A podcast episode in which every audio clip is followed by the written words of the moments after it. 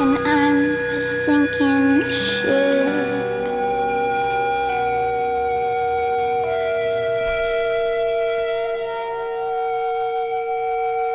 Musik wie die gehört nicht auf viele andere Sender. Das ist Whitney Ballen mit Nothing gewesen. und für, für ein Nichts ist es eigentlich ganz schön laut gewesen. Findest du nicht auch, Digi Chris? Doch.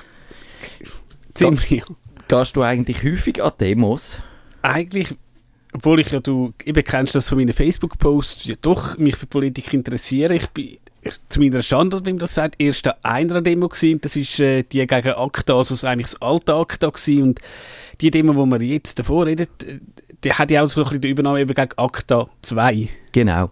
Ich bin äh, wahrscheinlich tatsächlich, äh, gehöre ich zu denen, die dann in den 80er Jahren mal politisiert worden sind und ich bin an dieser grossen Waldsterben-Demo oder Anti-Waldsterben-Demo Ich müsste mal herausfinden, wann die eigentlich war natürlich, wo noch völlig analog mobilisiert worden ist und äh, zu der irgendwie zähle ich mich fast ein bisschen zu den Leuten oder zu den spirituellen Vorgängern von diesen Jugendlichen, die heute gegen Klimakatastrophen Ich muss mir jetzt gerade überlegen, so Kaiseraugst, wann ist das gewesen? Ist das Ende 80er Jahre gewesen? Also da bin ich wahrscheinlich jetzt noch zu jung gewesen, um das richtig mitzubekommen. Ja. Das ist irgendwann dann gewesen da hat es ja glaube ich auch schon durchaus jetzt bürgerliche Politiker gegeben, die dort auch noch aktiv äh, demonstriert haben. Also das habe ich auch eine lustige Story gefunden, dass äh, der Filippo Lütenegger anscheinend in eine Zunft aufgenommen werden, das aber abgelehnt wurde, ist, weil er halt damals irgendwie einmal bei Kaiser August zwar friedlich, aber demonstriert hat, aber gehört sich anscheinend in den Kreisen nicht, dass man so eine Vergangenheit hat. Das habe ich noch witzig gefunden. Ich habe schnell gegoogelt und habe gesehen, dass das heute vor 34 Jahren hat das SRF geschrieben, das ist vor kurzem gewesen, am 4. Februar 2019, ist da die große Sondersession im Parlament äh, zum Waldsterben gewesen. und dann irgendwann dann muss, muss das äh, gewesen, wo dann auch die Demo war. Und das hat mich schon noch beeindruckt. So viele Leute auf einem Haufen, wo alle das gleiche Anliegen haben und so. Und es war friedlich gewesen, wenn ich mich richtig erinnere. Aber wir wollen jetzt da eigentlich nicht nostalgisch schwelgen in unseren, in unseren Jugendtagen, sondern euch aufrufen und, und äh, politisieren und mobilisieren. Und zwar nämlich zu, an die Rette dein Internet-Demo äh, zu gehen du, ich sehe, die rette dein Internet, save your Internet ist der Hashtag dazu und die machen das auf Facebook, was ich einen gewissen Widerspruch finde, aber gut, damit können wir leben, oder? Das kann, kann man so sagen, ja. Wenn man das vielleicht äh, kann sagen, es geht grundsätzlich darum, in der, EU, das EU-Parlament hat ein neues Urheberrecht be beschlossen und wer davon noch nie etwas gehört hat, es gibt den sogenannten Artikel 11, wo das Leistungsschutzrecht ist, also ganz einfach äh, verlinkt, ich hoffe, der Axel Voss ist mir nicht böse, also das ist da der, wo das Ganze eigentlich ausbrütet hat, also man könnte eigentlich sagen, eine, Link, eine Linksteuer, ja, Art so wird es mhm. tituliert, ja. Artikel 13 würde halt eigentlich heißen, dass YouTube alle ähm, Uploads im Voraus muss prüfen. Das wissen wir aber alle, ähm, das geht nur mit Filter. Und der Filter würde würd wahrscheinlich im Zweifel, wenn ich jetzt etwas parodiere, den Upload einfach mal blocken. Und gegen die zwei Artikel gibt es massiven Widerstand. Es hat eine Petition gegeben, die 5 Millionen Leute unterzeichnet haben. Und ja, da, das wird jetzt in der Schweiz übernommen.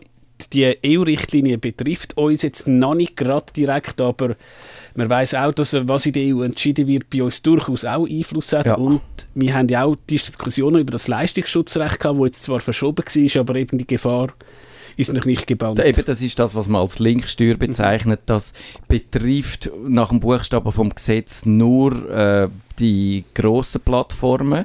Also, dass dann äh, Google, wo in Google News etwas verlinkt von, sagen wir, einem willkürlich gewählten Verlag in der Schweiz, Tamedia, dass die dann müssten dafür zahlen was wahrscheinlich nicht wahrscheinlich, äh, oder eher unwahrscheinlich ist, dass sie das machen. Eher ist wahrscheinlich, dass sie dann den Google News Dienst abschalten und private wird gesagt, oder Blogger oder so könnten weiterhin ihre Sachen verlinken. Aber Wikipedia hat dann zum Beispiel auch gegen die, äh, das protestiert, die, gegen die, das äh, Leistungsschutzrecht, weil die finden, es untergrabt einfach die Funktionen von diesen Links im Internet und es ist generell äh, ein schlechtes Präjudiz, wenn man dann da anfängt, eben so, so, so Sachen zu untergraben. Und ja, und jetzt müssen wir noch sagen, wann die Demo ist. Die wäre am ähm, Samstag, äh, witzige Zeit, 13.37 am Helvetia-Platz in Zürich. Genau. genau. Jawohl. Du hast es richtig gesagt und man kann dort, glaube ich, gut hingehen und einen schönen Ausflug machen. Und jetzt haben wir noch ein Stück Musik, das uns einstimmt äh, auf, die Sendung, auf die Hauptsendung, die dann Punkt halb acht losgeht.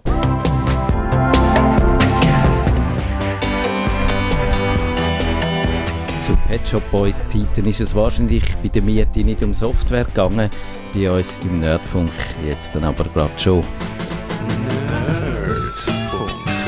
Herzlich willkommen zum Nerd vom Nerdfunk. Ihr Nerd am Mikrofon, der Matthias Schüssler. Früher hat man Software gekauft, heute muss man sie mieten.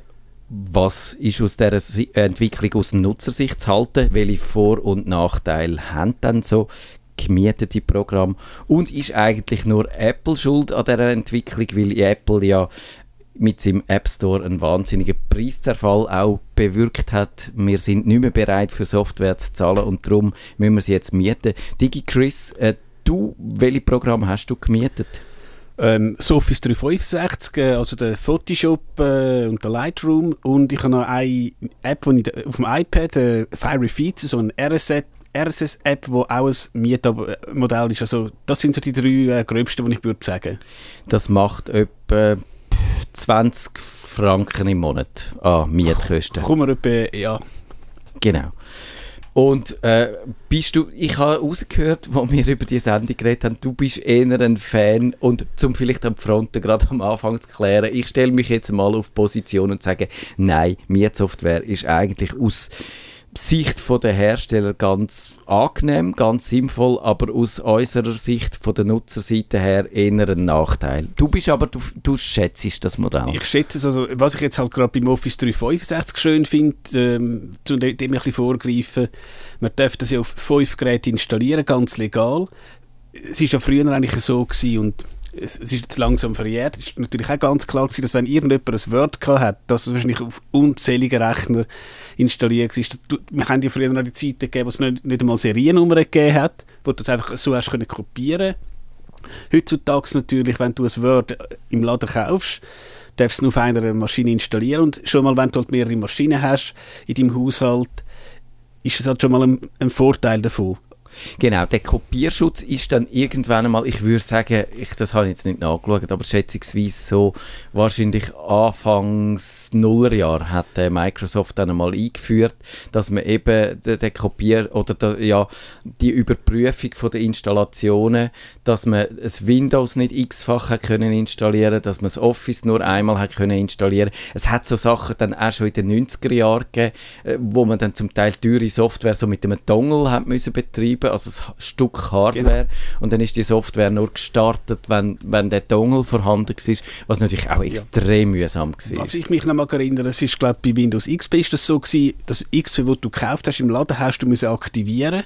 Es hat aber auch die Geschäftslizenzen gegeben, die du nicht hast müssen aktivieren. Wenn du halt irgendwo so eine bekommen hast, hast du auch dein Windows XP können auf unzähligen Rechnern installieren. Heute musst du die auch aktivieren und ich glaube, du bräuchtest als Geschäft, als kleiner Exkurs, einen eigenen Server, der die Keys verwaltet.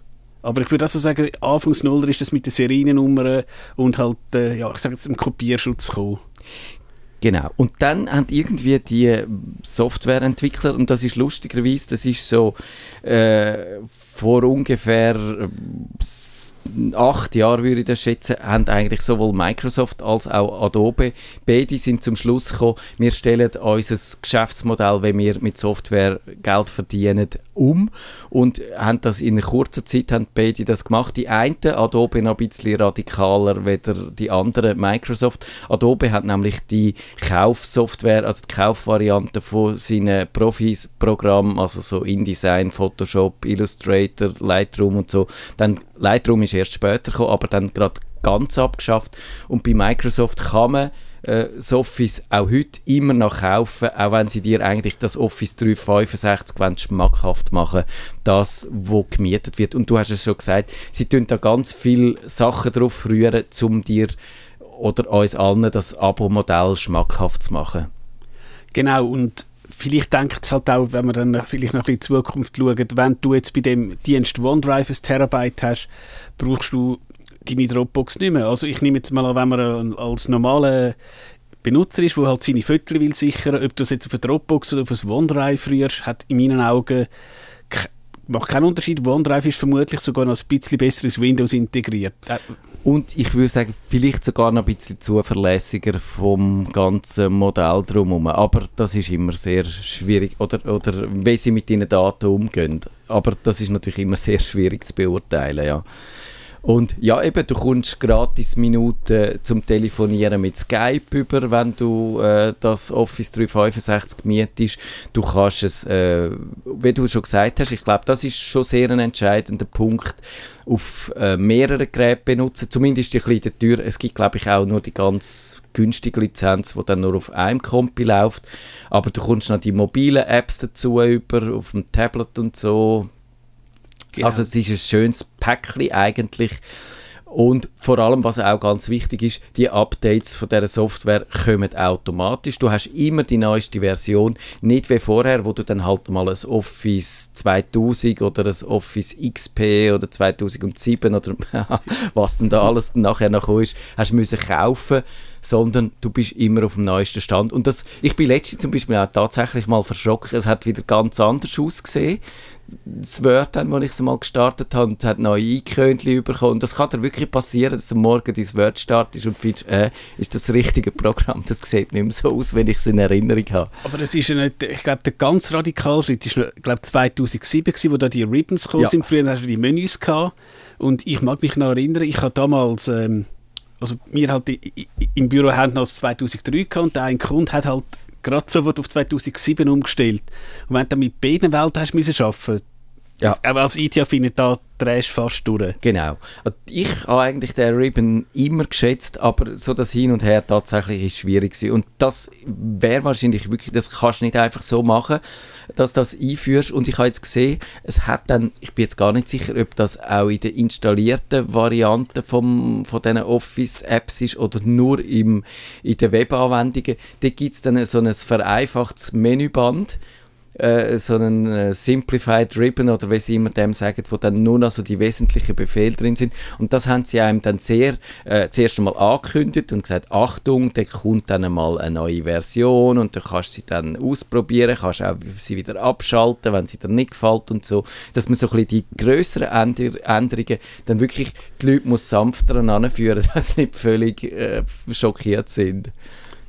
Genau, und ähm, man muss natürlich eben auch sagen, eben du es ist eigentlich ein bisschen eben friss oder stirb. Irgendwann, du kannst ja teilweise ähm, die Updates noch ein bisschen rauszögern, du kannst in die Einstellungen sagen, habe ich jetzt mir halt angestellt, ich will Insiders, also ich will immer Kommst die neue sogar sofort vorher über, noch das Neue über, ja. Wenn du jetzt aber zufrieden bist, du könntest heute theoretisch einen Word 5.1 benutzen. Gut, ob es dann Sinn macht und du wirst wahrscheinlich, wenn dir jemand Dokumente zusenden, die ja. nicht mehr lesen können. Das ist einmal ähm, der Fall, wo Microsoft das Format von Doc auf DocX um, umgestellt hat da hast, hast du irgendwie noch einen Reader abladen, dass du hast die DocX laden Ah, ja, das Gell, ist ein ganz, äh, ganz äh, trauriges Kapitel sowieso, das mit diesen Dateiformat und Inkompatibilitäten und Versionsspielen. Und das ist wahrscheinlich auch etwas, wo, wenn man es so kontinuierlich entwickelt, muss man irgendwie die Rückwärtskompatibilität auch sicherstellen, weil man den Leuten nicht kann abverlangen dass sie dann äh, plötzlich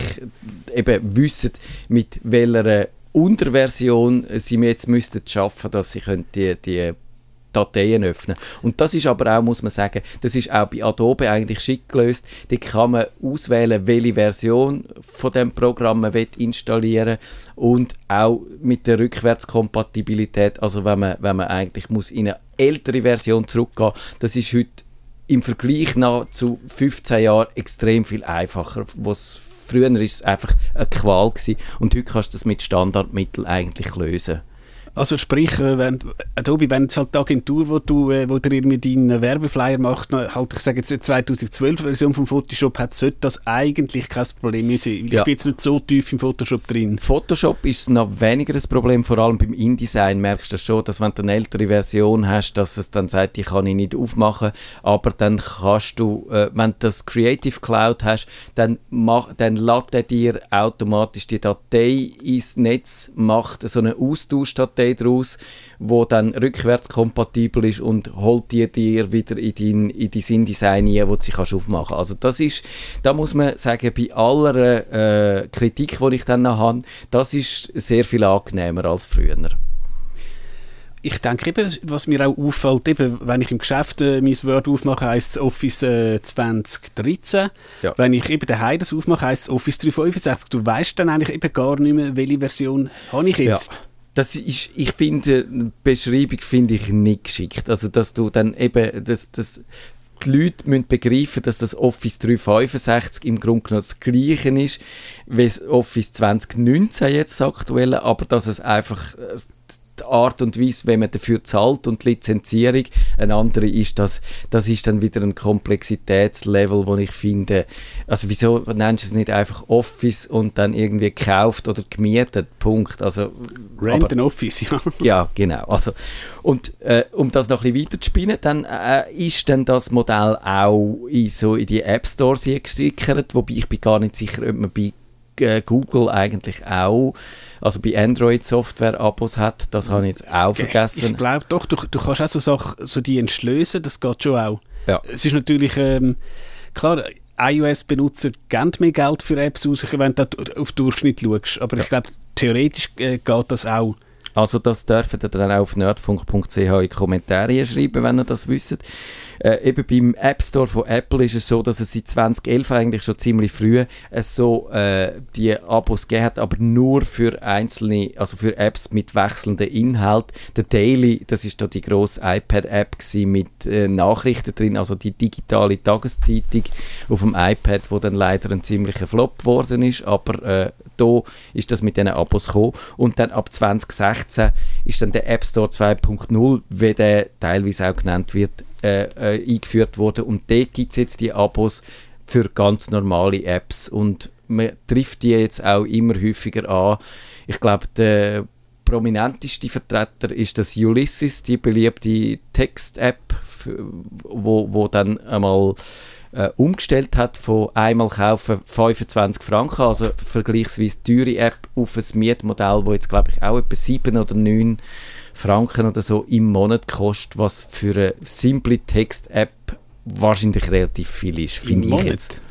Ja, ich Das, glaube es. das wäre ja fast so viel wie das Office, aber gut. Genau, ich glaube, das ist auch mein Kritikpunkt gewesen, dass es beim Ulysses im Monat etwa gleich viel kostet, wie, oder ähnlich viel kostet wie bei Microsoft, wo du äh, aber dann ganz ganze Paket mit allem drum und dran überkommst. Aber ich schaue noch schnell nach, bevor ich irgendetwas behaupte, wo dann nicht stimmt und man verklagt werden. Was ich noch als äh, Beispiel will sagen, mein zum Beispiel liebste Twitter-App Tweetbot, die benutze ich halt jeden Tag und lang und die kostet glaube ich einmalig 5 Stutz. Und wenn dann halt irgendwann, bis jetzt ist es so gewesen, er hat dann irgendwann eine neue Version auf den Markt gebracht und hat halt einfach gesagt, so, Tweetbot 2 kostet irgendwie einmal 5 Franken, du kannst aber die alte Version weiter benutzen. Und ich muss sagen, irgendwie muss der gute Entwickler ähm, ja leben, also das finde ich jetzt, wenn man weißt, von so günstigen Apps redet, finde ich jetzt, ob es jetzt ein Abo-Modell ist oder du halt einfach fürs Upgrade musst zahlen, das finde ich jetzt okay, mit dem kann man leben. Vor allem eine App, die du jeden Tag brauchst und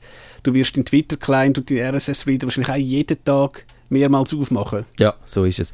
Da bin ich eigentlich bei dir und da können wir eben dann noch über das Problem auch noch reden, was, was den Preisverfall angeht. Ich habe jetzt nachgeschaut, tatsächlich das Ulysses kostet, in den USA kostet es 4,99 Dollar im Monat und in der Schweiz ist halt relativ teuer, da kostet es 7 oder 49 im Jahr. Äh, kommt man noch ein bisschen Rabatt über, oder deutlich Rabatt über, aber es ist trotzdem halt 50 Stutz, wo du nur für deine Text-App brauchst und die hast du dann halt nicht, wenn sie nur sporadisch brauchst, sondern das zahlst du dann wirklich nur, wenn sie intensiv in Betrieb hast. Ich glaube, das ist jetzt gerade ein Punkt, wo du gesagt hast, wenn du etwas sporadisch brauchst, wenn du jetzt angenommen, du bist, halt, bist auf Weltreise gewesen, hast 2000 Fotos gemacht und willst die in Lightroom hineinschmeißen, dann könntest du dir theoretisch für ein, zwei Monate Lightroom mieten, deine Fotos auf Hochglanz machen, Fotobuch raushauen und dann Genau. wieder sagen, tschüss. Das, würde ich sagen, ist natürlich ein Vorteil. Wir sind jetzt schon bei den Vorteilen. Ich tue ganz schnell noch sagen, dass wir... Äh, ich, ich probiere wieder das systematisch zu machen. Manchmal habe ich da so äh, strukturierte Anfälle und meistens wird es langweilig, wenn man dann einfach alles als Drehbuch haltet. Aber ich, mich dunkt, es hat ein bisschen damit zu tun, auch mit dem, was äh, dazu zum Teil auch The State of the Subscription Economy, so hat mal ein Artikel geheißen, äh, beschrieben worden ist. Also durch Netflix, durch Spotify, durch all die Dienste, wo man, wo man muss abonnieren gewöhnen sich die Leute halt auch daran, Sachen zu abonnieren. Das Forbes hat das mal analysiert und darum kann man das wahrscheinlich heute leichter machen, wieder nach vor zehn Jahren, wo die Leute halt noch nicht so viel oder Abos an Zeitungen gedacht haben, die dann 300 Stutz im Jahr kosten oder wo äh, Abos, wo schwierig sind zu künden und so Sachen und da hat sich wahrscheinlich schon etwas bewegt, dass man das heute leichter kann machen als früher. Das denke ich auch. Und eben, wenn du jetzt iOS äh, anschaust, du hast deine Apple-ID, in der Regel ist dir eine Kreditkarte da, also es ist ein Klick und dann hast du es abonniert. Während wenn du jetzt halt die, die klassische Zeitung abonnierst, ist, das- musst du zuerst wahrscheinlich mal damals ein Callcenter anrufen und Rechnung und alles. Also das ist sicher ein guter Punkt, was die da schreiben. Und je nachdem ist es auch schwierig, dann die Abos wieder loszuwerden. Bei beim iOS ist es aber nicht so, man kann die immer eigentlich auch ohne Kündigungsfrist sofort äh, wieder stoppen, wenn man es nicht mehr braucht und man kann es auch gut pausieren, wie du gesagt hast, wenn man, wenn man es nur sporadisch braucht. Natürlich für größere Projekte, sonst lohnt es sich auch nicht, aber und kommen wir doch gerade zu den Vorteilen. Also etwas, was auch nützlich ist, ist, dass man kann äh, zum Beispiel ein, ein, eine Lizenz von einem Computer auf den anderen übersch überschieben. Das ist eigentlich bei Adobe auch sehr schön gelöst. Man kann, wenn man einen Photoshop äh, eine Lizenz hat und die aber auf mehreren Computer braucht, kann man die dann so dort auf dem Computer platzieren. Klar, du darfst natürlich nur einmal gleichzeitig brauchen, Genau. aber ist möglich. Also ich glaube, ich habe es bei mir auch so, ich habe mein Lightroom habe ich auf dem Notebook und auf dem Desktop, das ist kein Problem. Und ist eben auch legal, weil früher ist ja ganz klar gewesen, also wenn du schwarz auf weiß bist, hast du das Word, das du gekauft hast, nur auf einem PC, glaube darf installieren, es nicht mal auf der zweiten dürfen installieren, auch wenn es nicht gleichzeitig Genau. benutzt ist. Genau. Und das entspricht natürlich auch nicht mehr äh, der Art und Weise, wie wir heute arbeiten, mit allen unseren Geräten und so. Das, also ich glaube, das ist wirklich illusorisch, dass man heute noch Software kauft für den einen Computer. Also das vielleicht in Ausnahmefällen, wenn du deinen Büro-PC hast und dort deine Buchhaltung nur dort machst, dann ist es okay, aber für alle anderen Anwendungsfälle ist es halt so, dass man mal am Laptop, mal am Computer, mal am Tablet, mal dort, mal da arbeiten und das deckt das, glaube ich, schon noch gut ab. Und eben ja, also das ist sicher und, und für, für äh, den Softwarehersteller ist es auch spannender, wenn du sagst, du hast ein kontinuierliches Einkommen aus dieser Software. Es fällt dann, für Microsoft ist es wahrscheinlich nicht so ein Ding, aber für einen kleinen Entwickler wie die Ulysses, das ist glaube ich die, äh, wohnen in Deutschland, glaube ich sogar. In, jetzt muss ich überlegen, ob das ich nicht falsch sage. Vielleicht fällt es mir ein, ich habe mal gewusst, wo die wohnen. Äh, dann, dann lohnt sich das eher, wenn du dir so kannst wirklich äh, äh, Anwenderschaft aufbauen, dann hast du eher, äh, sage ich, ein stabiles Fundament, um eine Software weiterentwickeln. Weil wenn du dann einfach Versionssprünge musst machen und jede Version dann wieder neu verkaufen. Klar, eben, jetzt, wir haben auch schon über das geredet, wenn du jetzt von iOS-Entwicklern redest, der Entwickler von meiner RSS-App, der hat auch gesagt, der mache ich also, das eigentlich als Hobby, ist, aber sonst macht er halt für Firmen, er auf Projektbasis. Aber klar, wenn du, das wäre vielleicht auch mal das Thema, kann man, oder weißt, wie populär musst du sein, dass du mit deiner App ich sage jetzt auch als One-Man-Show kannst leben, also dass wenigstens mal deine Miete kannst zahlen, dass der Kühlschrank übervollen ist. Und ja, was das jetzt für einen Unterschied hat, ob du so ein Einmal-Dings hast oder ob du vielleicht sogar eben die schönen Schlumpfbeeren, äh, ob du auf das sitzt, das ist dann ja noch- noch mal was anderes. Das ist wahrscheinlich auch noch ganz spannend, aber klar, es hat wahrscheinlich jeder gern äh, also regelmäßige Einkommen, als wenn du jetzt halt ein super, super Spiel machst und dann bumm, kaufen es 100'000 Leute und dann ja, wird es natürlich irgendwann wieder abflachen. Genau, so ist es. Ja, Aus Leipzig sind die noch. Das, Okay. äh, Leipzig. Ich bin dort mal gewesen, die haben einen sehr imposanten Bahnhof. Aber sonst kenne ich die Stadt nicht. Eben. Und ich würde sagen, ja, das, de, aus Nutzersicht verstehe ich es. Ich glaube, für Microsoft ist das echt clever gewesen, weil ihnen würde wahrscheinlich heute das schwer fallen, zum Beispiel das Office 2019 noch nur über die Päckchen zu verkaufen oder den Leuten, die schon das Office 2016 haben oder 2010, dann, dann, dann brauchst du nicht die neue Version. Aber dass du das mit dem Abo-Modell, sie das geschafft haben, da die, die Software, die alte Software auf einen neuen Stand zu bringen, wo mit der neuen Lizenz weiterhin regelmäßig ihnen Geld einbringt, das ist schon recht clever, muss man sagen. Ich denke es ja. Und eben aus Nutzersicht, ich habe gesagt, finanziell, ja, man zahlt vielleicht mehr, man zahlt vielleicht weniger. Was äh, eben vorher hat man einfach können eine alte Software sehr lang im Einsatz behalten und sie so quasi amortisieren, äh, so lange, wie man hat wollen. Das Problem ist dann halt wirklich gewesen, man hat ein bisschen den Anschluss verloren mit all diesen Problemen, wo dann das hat. Jetzt inkompatible Dateiformate, Sicherheitsprobleme, sei es sonst Kompatibilitätsprobleme.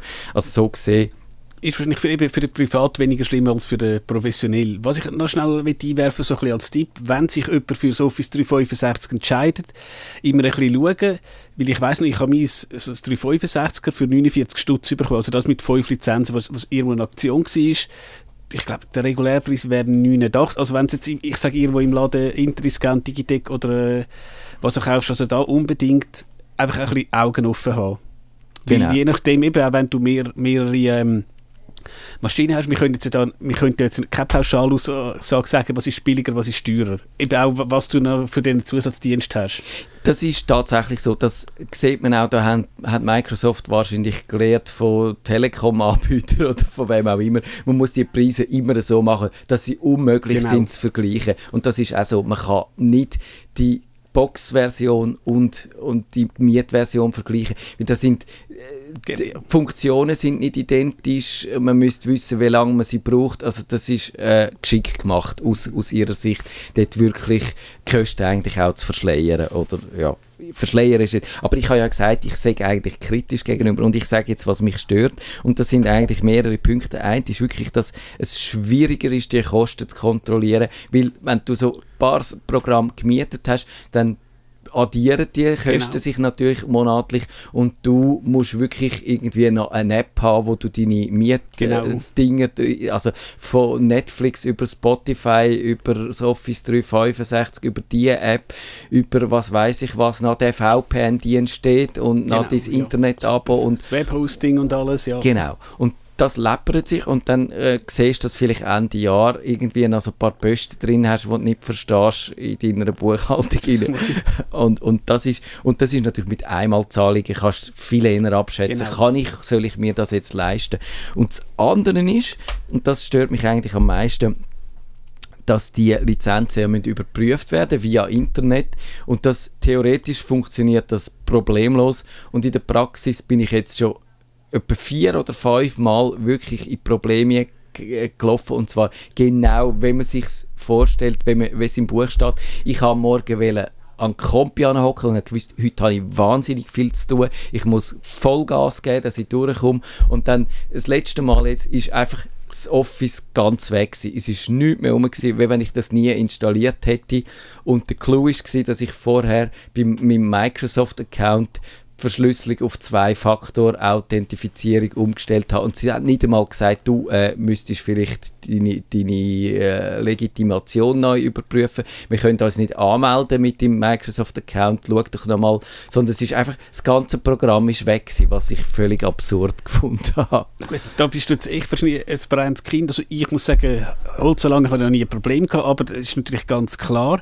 Du kannst sagen, du hast wenigstens in der Regel, wenn die Lizenz überprüft wird, noch Read zu, also Lesezugriff. Ja, das müsste ja, so sein, ist aber jetzt in dem Fall wirklich Okay. nicht der Fall. Ich denke, das ist wahrscheinlich auch ein Fehler gewesen oder hat vielleicht äh, mehrere Ursachen gehabt. Dann.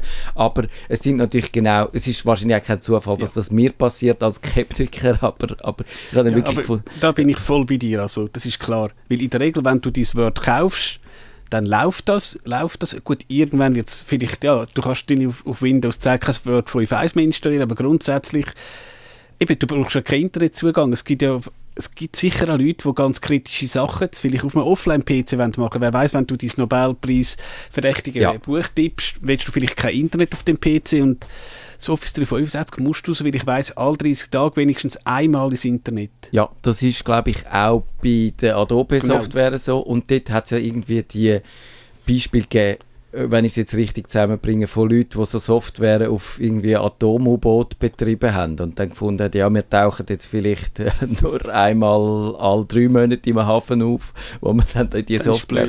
das, da, da sieht man schon, das, das tönt ein bisschen absurd, aber die Anwendungsfälle, also gerade wenn du halt ein Wissenschaftler bist oder so, dann kann es das immer mal geben, dass du noch jemand schaffst oder irgendeine Studie machst im Dschungel oder in, in, in der Antarktis oder wo, wo dann das halt nicht so funktioniert oder meinetwegen auf der chinesischen Raumstation hinter dem Mond oder so. Also eben, dort, äh, ja, ist es vielleicht, auch wenn wir das Internet heute für selbstverständlich nehmen, es dann doch nicht so selbstverständlich. Klar, und du musst ja denken, eben, theoretisch, die Office 365 musst, du ja runterla- musst du runterladen, also das sind ein paar Giga, das ist jetzt bei uns, ich sage Ja. jetzt in unserem Breitengrad, kein Problem, aber ich habe teilweise, ja, auch schon in der Ferien, irgendwo zu Frankreich, ein, ein kleines Fischerdörfli und da hat, glaube ich, das ganze Hotel sich, äh, glaube eine Mbit-Leitung teilt. Ja, viel Spaß dann, dieses, das Office zu installieren. Ja, genau. So ist es. Und äh, was auch noch ist, also bei, bei Adobe ist mir auch mal passiert, dort ist es einfach nicht gegangen und ich habe auch den ganzen Herz durchexerziert, wo sie mir dann vorgeschlagen haben, was man zur Problemlösung soll machen und es hat erst funktioniert, wo ich einfach im Windows die Firewall abgeschaltet habe. Und dann ist die Überprüfung gegangen, hast sie wieder können einschalten, die Firewall, und es ist alles wieder wunderbar gelaufen. Aber das sind genauso Fälle, gerade wenn du eigentlich solltest schaffen Eben, genau dann passiert es nach Murphys Law. dann willst du nicht so Sachen herausfinden. Und das sind dann auch Momente, wo dann natürlich deine Sicherheit auch wieder nicht unbedingt gefördert wird, wenn du musst, um deine Software-Lizenz überprüfen, die Firewall abschalten. Jetzt noch schnell, wir haben nicht mehr so viel Zeit, noch etwa drei Minuten. Ist, das würdest du auch äh, die, die Einschätzung teilen, dass man in den letzten Jahren wirklich äh, Bereitschaft zum Zahlen für Software nachgelassen hat und dass eigentlich Apple schuld war, weil sie den App Store gebracht haben und dort so mit diesen 1, 2, 3 Dollar und 5 Dollar ist eigentlich schon teuer für eine App. Denke ich schon, weil wenn du, ich sage jetzt früher ein Spiel auf dem PC oder auf einer Playstation postet hast, ist das 60, 70, 80 Stutz gewesen. Viele Spiele heute sind ja gratis. Gut, die Inhabkäufe wären nochmal eine, eine ganz eigene ähm, Geschichte.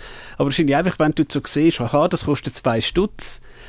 Gut, es gibt ja, den, glaub, den berühmten Spruch, ich, ich habe ein ähm, Gottlieb für 2 Franken gegessen, aber Pommes frites haben äh, 25 gekostet. Das ist, so, ist, vielleicht, ist vielleicht ein bisschen das, wenn du wahrscheinlich jetzt bei denen, ich sage jetzt, ja, ich habe zwar in, in dem Spiel, in meinem Simpsons Tapped Out, erst einmal, glaube zwei Stutz reingerührt, aber hey, da gibt es Leute, die geben dir eigentlich so Gratis-Apps, schmeißen die Tausende von Stutz rein. Das finde ich noch brutal. Also, ob es generell stimmt, also, Ja, ich finde es auch schwierig zu beurteilen. Man hat wirklich gesehen, dass sich eben die Einnahmen verlagert haben. Und ich glaube, die Inabkäufe, die sind ein gutes Beispiel. Und die finde ich, die machen es extrem viel weniger transparent, was äh, man ausgibt für seine Software, wie man äh, da unterwegs ist. Und also gerade Spiele sind durch das eigentlich schlechter und weniger schön geworden, dass man da immer dazu genötigt wird, noch äh, halt das äh, für, für dieses oder jenes extra Geld auszugeben, statt dass man einfach Spiele kauft und, und dann in Ruhe spielt.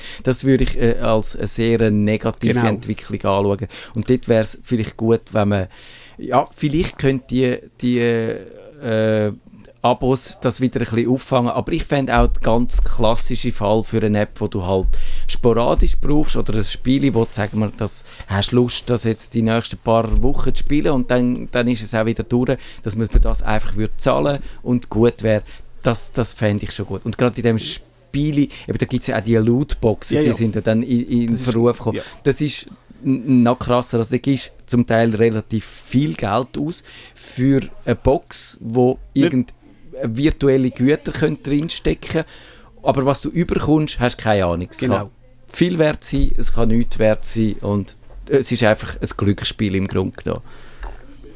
Was ich mir ganz als, als Gedankenstutz momentan ist klar, ähm, du hast einen Artikel verlinkt, Windows ist ein Service. Ich habe das Gefühl, irgendwann wird Microsoft sagen, Windows ist mal grundsätzlich gratis, aber wenn du noch das willst, zahlst du 5 äh, Dings per Monat, wenn du noch Musik willst, zahlst du 10. Also ich habe das Gefühl, Microsoft wird mittelfristig Windows auf ein Abo-Modell umstellen. Ich sage nicht, dass das gut ist, ich habe einfach das Gefühl, das wird in den nächsten 5 Jahren passieren.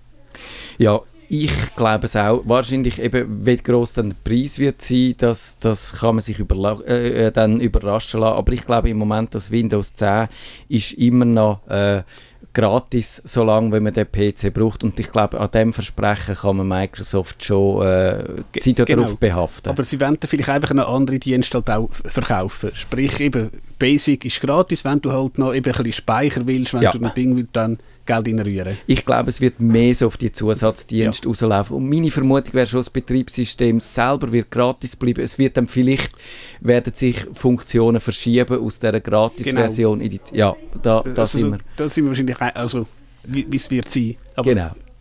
Jetzt sehe ich, es sind ganz viele Leute äh, da vor dem Studio eingetroffen. Ich glaube, es geht dann weiter mit einer riesigen Show. Dann tun wir da pünktlich, in 10 Sekunden müssen wir aufhören, es fällt rum. In einer Woche gibt es Kummerbox live, glaube ich. Dann bist du sicher auch wieder da, Digi Chris? Denke ja, ist so geplant. Nerdfunk. Wenn ihr den Nerdfunk zu wenig nerdig seid, reklamiert sie auf nerdfunk.stattfinder.ch. Nerd